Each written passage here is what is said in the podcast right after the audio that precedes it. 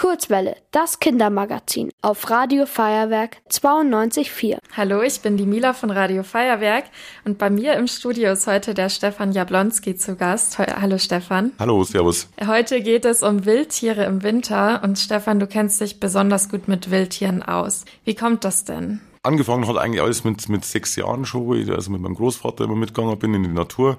Mein Großvater hat äh, mehrere Seen betreut und, und große Reviere betreut und dann ist das Ganze übergegangen an meinen Vater, der hat mich auch mal mitgenommen. Bin also seit Kindesbeinen immer in der Natur. Und ja, dann zwischenzeitlich war ich mal ganz anders unterwegs, da habe ich dann Autos verkauft und irgendwann hat's mich gepackt, wollte ich das Hobby zum Beruf machen. Bin dann im Tierheim gelandet, in der Wildtierstation und äh, habe das dann ein paar Jahre gemacht und dann bin ich zum Tierschutzverein gegangen und betreue halt äh, Wildtiere in der Natur. Also das klingt nach einem sehr abwechslungsreichen Beruf. Was ist denn das Beeindruckendste, was du je erlebt hast in deinem Job? Also das schönste Erlebnis war, äh, wir haben, äh, ich habe 2016 dann in der Wildtierstation angefangen und wir haben 2017 haben, haben wir Schwalben großgezogen, das waren also Mehlschwalben und äh, Mehlschwalbe ist ja ein Zugvogel. Das heißt also, dieser Vogel im Herbst fliegen die weg Richtung über Italien und dann eben irgendwo nach Afrika. Und ich hatte noch im Tierheim fünf Schwalben und habe dann immer Natur beobachtet, habe geschaut, wo sind denn noch Schwalben, wo kann ich die auswildern? Weil diese Vögelarten müssen überwintern in Gebieten, wo es halt Insekten gibt. So, dann schaue ich rum in meinem Revier, nirgendwo mehr Schwalben.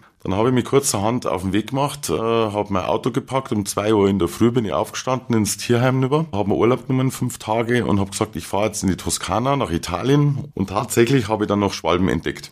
Habe dann meine Schwalben natürlich ausgelassen und die sind dann hochgestiegen zu den anderen Schwalben und das war also mit das Beeindruckendste, dass seine Kinder, die man dann großzieht, in die Natur entlassen dürfen. Das klingt sehr, sehr schön. Genau. Das ist eine tolle War auch Geschichte. sehr, sehr ergreifender Moment. Ja. Manche Tiere halten ja Winterschlaf, manche halten Winterruhe und manche Winterstarre.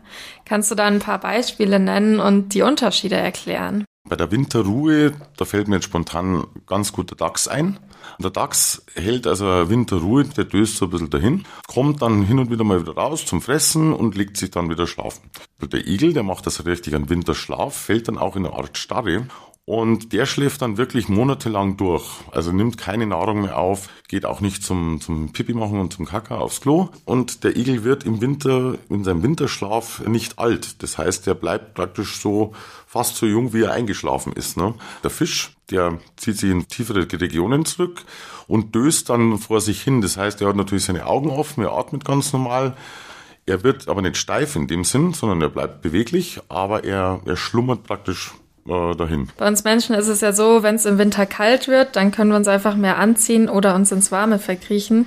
Wie halten sich denn die Wildtiere warm? Kommt immer darauf an, was für Tiere das sind. Natürlich sind ähm, die ganzen Pelzträger, die bekommen ja ihren Winterpelz, der ist dann wesentlich dicker, das heißt, es ist wärmer. Viele Tiere haben auch andere Strategien, nochmal zum Beispiel Reh, Rehe, die fressen dann im Herbst einfach mehr, damit sie halt im Winter ganz dick und fett sind damit sie halt auch von ihrer dicken Fettschicht leben können. Fällt dir noch irgendeine spannende Strategie ein, wie eine Tierart überwintert, die wir jetzt noch nicht angesprochen haben? Beim Siebenschläfer Siebenschläfer sind ja diese ganz putzigen Tierchen mit buschigem Schwanz und die riesig großen Knopfaugen. Die überwintern zum Beispiel teilweise mit ihren Jungen zusammen. Das heißt, die Jungen kuscheln sich an die Mama hin und dann wird der Winterschlaf vollzogen. Beim Igel dagegen ist es genau umgekehrt. Der Igel ist ein Einzelgänger, das heißt, er will im Winter auch seine Ruhe, macht also seinen Winterschlaf äh, nicht mit seinem Partner und mit seinen Eltern, sondern macht ihn komplett allein. Mhm. Und wenn wir jetzt mal bei den Vögeln schauen, da ziehen ja manche im Winter in den Süden, wo es wärmer ist, und manche bleiben hier. Warum ist das so? Wie überleben die, die hier bleiben denn? Also die, die hier bleiben, äh, haben, es gibt zum Beispiel auch einen Vogel, den kennt vielleicht jeder, der Eichleer. Der setzt äh, Nahrungsvorräte an, also das heißt, vergräbt halt einmal Eichel irgendwo. Krähen sind zum Beispiel auch sehr intelligente Tiere, die, die verstecken auch mal äh, Futtermittel. Es gibt natürlich auch Tiere, die ziehen bewusst in wärmere Gebiete. Wir fahren jetzt zum Beispiel mal, wenn ich jetzt mal eine Schwalbe nehme. Eine Schwalbe ist ja ein klassischer Insektenfresser. Bei uns im Winter gibt's halt wenig Insekten, die in der Luft rumfliegen, eigentlich gar keine mehr. Und dann gehen diese Tiere halt in Regionen, wo es halt das Insekten- oder das Nahrungsangebot groß ist. Das ist dann in Afrika Afrika oder es gibt Taubenarten, die überwintern dann in Spanien beispielsweise, weil es da einfach ähm, wärmer ist. Mhm. Und welche Möglichkeiten gibt es, dass wir Menschen den Wildtieren im Winter helfen können? Bei Wildtieren ist es ein bisschen schwierig, äh, weil man muss sich das so vorstellen, wenn wir in den Wald gehen, wir befinden uns praktisch im Wohnzimmer von dem Tier. Ich denke jetzt nur mal ans klassische Reh, das kann sich vielleicht jeder vorstellen. Wenn du dich an ein Reh näherst, dann läuft es erstmal davon und flüchtet. Dann machst du eigentlich genau das Gegenteil, was du eigentlich Gutes machen willst. Das heißt, du willst das Tier zwar füttern, aber das Tier ist scheu und läuft erstmal davon. Dabei verbraucht es sehr viel Energie und fürs Tier ist das dann gar nicht so gut. Deswegen würde ich das vermeiden. Also immer brav auf den Wegen bleiben, nicht in den Wald einfach reinrennen. Was man machen kann im Herbst zum Beispiel äh, Igelfütterung machen. Über Nacht kommen dann die Tiere. Und bei Vögeln ist es sowieso klassisch. Der Vogel fliegt zwar weg, aber der kommt innerhalb kürzester Zeit wieder, wenn der, der Tisch reich gedeckt ist.